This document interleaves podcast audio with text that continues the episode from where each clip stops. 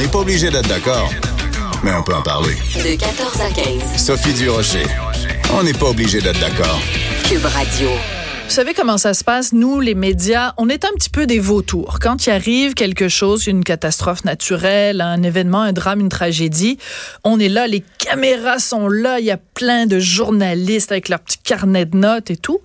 Puis, au bout de deux, trois jours, bon, on passe à une autre histoire. Puis là, les médias disparaissent mais les drames humains, eux, ne disparaissent pas. Et c'est pour ça que c'est très intéressant, parce que Sophie Lambert, qui est une, une journaliste, réalisatrice, documentariste de grand talent, s'est penchée sur le cas des sinistrés. Vous savez, les, les fameuses inondations qu'il y a eu euh, cette année euh, au Québec.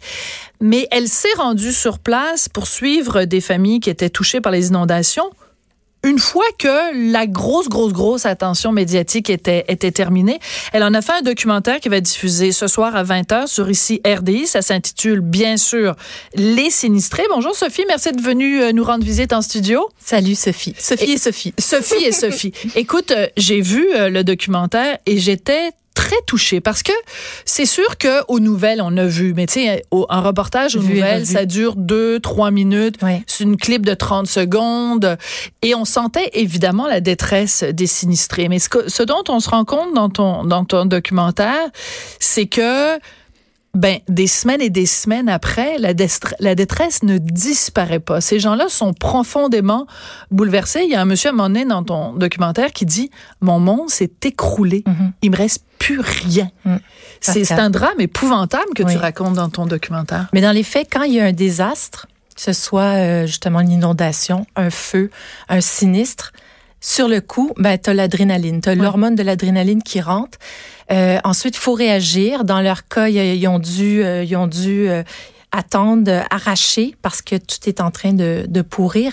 Mais tant que tu dans euh, t'es es shooté d'adrénaline, t'es dans l'action, euh, tu, tu, réagis vivement, mais la situation d'attente, de ne pas savoir, c'est là où vraiment l'anxiété, l'angoisse, la détresse s'installent et euh, ils sont un peu dans cet état-là en ce moment. Donc oui, je suis arrivée neuf jours après l'inondation du 27 avril 2019.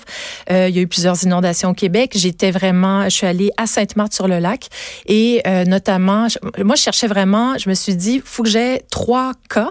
Euh, puis je me centrais vraiment sur la maison. Donc, euh, un couple où est-ce que leur maison a été payée. C'est un peu leur, leur fonds de pension. Euh, je cherchais une famille qui venait juste d'acheter et une famille. Puis euh, c'est un peu, euh, je suis partie avec ce casting-là en tête, puis j'ai trouvé du monde extraordinaire sur place. Et puis je les, suis, je les ai suivis pendant quelques jours, quelques semaines.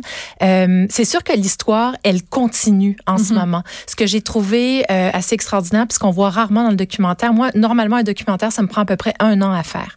Euh, dans ce cas-ci, Hier, euh, je terminais parce qu'il y a eu des ajustements avant-hier. Euh, J'avais terminé euh, vendredi dernier, puis j'ai dû réajuster parce que les, la nouvelle se fait, euh, se passe encore. mais je crois qu'il reste même si c'est collé sur une actualité récente, le documentaire reste quand même intemporel parce qu'il parle d'un drame de vie. Mm-hmm. Et c'est pour ça que je l'ai centré autour de la maison. Qu'est-ce que c'est quand tu perds ta maison? Et puis, c'est on pourrait mettre une métaphore plus large. Là. Ça mm-hmm. peut être un deuil, une séparation. Quand tu es devant le traumatisme, où est-ce que tu perds absolument tous tes points de repère. Puis c'est un peu ça que j'ai suivi. Tu faisais la comparaison avec la nouvelle. C'est vrai que la nouvelle, on va chercher la cote d'entrevue. Oh, j'ai j'ai perdu mon chien. J'ai, ah, c'est très très rapide. Puis la, différence avec le documentaire, dans le fond, c'est que je passe du temps, beaucoup de temps mm. avec les gens. Donc euh, oui, il y a une relation de confiance qui se développe et, euh, et, et, et, parce qu'il y a une durée dans le documentaire qui dure 45 minutes, ben on peut réellement s'attacher aux mhm. gens et, et, rentrer dans une intimité aussi banale que qu'est-ce que je vais manger, est-ce que j'ai des, des, trucs du quotidien dont on s'imagine même pas parce que ben nous euh, si on travaille aujourd'hui, on rentre chez nous, on se dit OK, je me prends un jean, je m'installe les pieds en l'air, mais euh, quand tout est enlevé, surtout mm. quand tu as des enfants, parce que tu as des enfants traumatisés, comment tu essaies de refaire ta vie? Et puis, ben, ils sont pas rendus là parce qu'ils sont encore dans une forme d'attente, même s'il y a eu des nouvelles euh, qui qui fait pas l'affaire de tout le monde. Parce qu'il y en a on va en reparler. Ouais. Mais euh, c'est profondément humain. C'est pendant 45 minutes, en fait, c'est ça, c'est qu'on suit des gens qui dont le monde s'est écroulé et dont les points de repère bien sûr ont disparu et qui se qui se mettent à réfléchir sur leur euh, relation avec avec les objets, Mhm. avec le matériel. Ouais. Parce que bon, on se dit bon la maison, on la prend pour acquis, Ouais. mais tu sais quand c'est ce sont des photos de ton enfance, Ouais. des photos de tes de tes enfants quand ils étaient petits bébés, c'est c'est là qu'on se rend compte à quel point nos objets du quotidien sont importants. Bon, tu sais, c'est sûr il y a la Mais machine pas- à café, il y a toutes sortes de trucs, mais Ça, c'est le quotidien. Mais en fait, le, Oui. le quoti- il y a- il y a, pas juste le quotidien, il y a tout ce qu'on met de côté dans des boîtes qu'on regarde jamais, Oui. vraiment.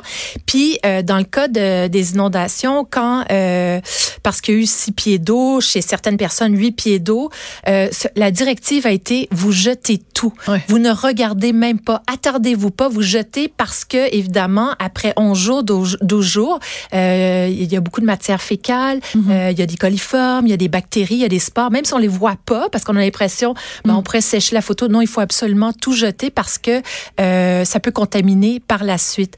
Puis je pense, pour être rentré dans la maison avec eux, au départ, il y avait comme... euh, je, je sentais une espèce de trépignement, d'hésitation, de, de redécouvrir aussi Hmm. ces boîtes-là. Où est-ce que, on- tu sais, on les ouvre pas à tous les jours, les boîtes de photos. Euh, puis on est rendu dans euh, une ère euh, numérique, mais il y a pas très longtemps, c'était du papier, Hmm. nos diplômes, les lettres d'amour qu'on a écrits.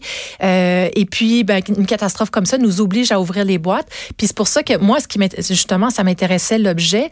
Euh, D'ailleurs, une des séquences de la fin, parce que je leur ai Oh, demandé. Attends, Oui. attends. Ah, ok, Alors, je te on, va suis. écouter, on, va, on va écouter d'abord un extrait où avec- il y a deux personnes, deux dames différentes euh, qui parlent, puis après on va parler de la, de la scène de la fin. Alors voici un extrait donc du documentaire, en fait le grand reportage Les Sinistrés, que vous allez pouvoir voir aujourd'hui à 20h à ICRD. Quand je disais que c'est les souvenirs qui font le plus mal, c'est en trouvant des petites choses comme ça. J'ai encore des bacs, là, d'ailleurs, que je les ai juste ouverts, puis j'ai vu ce qu'il y avait dans le bac, j'ai refermé tout de suite. Je disais, oh non, je suis pas prête. Je me sens pas, euh, pas prête, puis ça sera pas moi qui va les jeter. Je vais donner ça à quelqu'un d'autre, puis je veux même pas voir item par item. Là, ça, je veux pas aller là. Je vais refermer ça, puis on va passer à d'autres choses. Puis peut-être qu'à l'avenir, je vais justement, ça me donne le le pourquoi on garde ça, qu'est-ce qui fait qu'on garde toutes ces choses-là, puis ça nous, dans le fond, ça nous retient, ça nous freine. On pense qu'on garde ça pour euh, pourquoi? Au fait, je sais même pas pourquoi on garde ça, tous ces objets-là. Donc euh, énormément d'émotions et à la fin du documentaire, tu as demandé à, à différents sinistrés de, de, de poser avec l'objet qu'ils ont, avec lesquels ils sont partis Ouais. et, euh, et qui représente en fait euh, ce à quoi ils se sont accrochés. Ben, c'est très particulier. Ouais, des fois, tu dis, tu euh, dans ce- ce- cette petite seconde-là où est-ce qu'il faut que tu sortes de la maison, il y en a pour qui c'était complètement irrationnel, puis il y en a d'autres, c'était évident ce qu'ils allaient prendre. Je veux juste vous dire, c'est super intéressant l'extrait que vous avez pris, parce que pour moi, c'est le cœur du documentaire. Ah ben tu vois. Mais oui, Ouais. c'est pas c'est pas tout le monde qui saisit ça. c'est au moment où est-ce qu'on se dit mais comment ça se fait qu'on est entouré d'autant d'objets? Mm. puis quand ils partent qui sommes-nous? C'est quoi notre identité quand on enlève? Parce qu'on se le cache pas, on vit dans une société où est-ce que on a, il faut travailler, on a des acquis, on a des Mm. chars, on a des maisons. Puis, mais quand on enlève tout ça, c'est c'est fondamental. Mm. Qu'est-ce qui nous reste?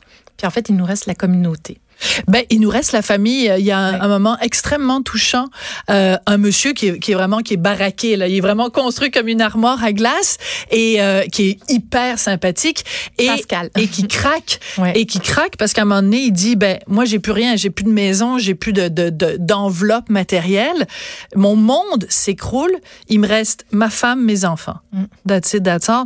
Et et c'est là que tu dis. Puis il y a une petite fille à un moment donné aussi qui dit, je vais paraphraser, elle dit ben moi c'est pas important, je peux habiter à Tombouctou, je peux être à Ma- Sainte-Marthe-sur-le-Lac. Du moment que je sais que je vais rencontrer mes sœurs puis ma mère puis qu'on va rire comme avant, c'est ça ma maison. J'ai trouvé ça tellement beau de dire ma maison c'est ma famille. Oui, mais Sophie, moi, la question que je me pose, puis c'est un peu, je suis toujours observatrice quand, quand je fais un documentaire, c'est est-ce que ça nous prend un sinistre pour se rendre compte de ça? Mm. Est-ce que ça nous prend un drame parce qu'il y a, il y a plein de gens, euh, des gens qui vivent des drames dans leur vie, qui perdent Mm. quelqu'un, qui, puis à ce moment-là, on revient à quelque chose d'hyper essentiel de, de ce qui compte pour moi, Mm. euh, des valeurs que j'ai dans la société. On, on investit tellement de temps au travail. La question que je me pose tout le temps sur notre lit mort, est-ce qu'on va se dire j'ai, trop travaillé, tu sais, je- Mm. habituellement c'est ah j'ai pas dit à telle personne que je l'aimais vraiment, puis j'aurais dû prendre plus de Ouais. temps.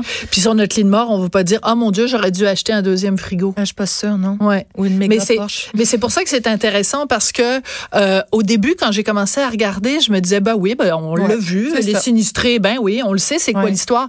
Mais c'est toute la réflexion qu'il y a derrière sur notre rapport aux objets, notre rapport au matériel et surtout notre rapport à l'immatériel, Mhm. les relations humaines. En tout cas, très intéressant. Merci beaucoup, Sophie, d'être venue à nous en Merci parler. à toi. Alors, ce soir, 20h sur ici RDI, Les Sinistrés, un documentaire vraiment très touchant de Sophie Lambert. Puis, on salue évidemment tous les gens qui ont accepté que tu les suives dans leur intimité avec euh, ta caméra.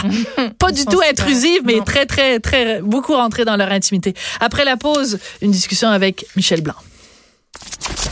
De 14 à 15. On n'est pas obligé d'être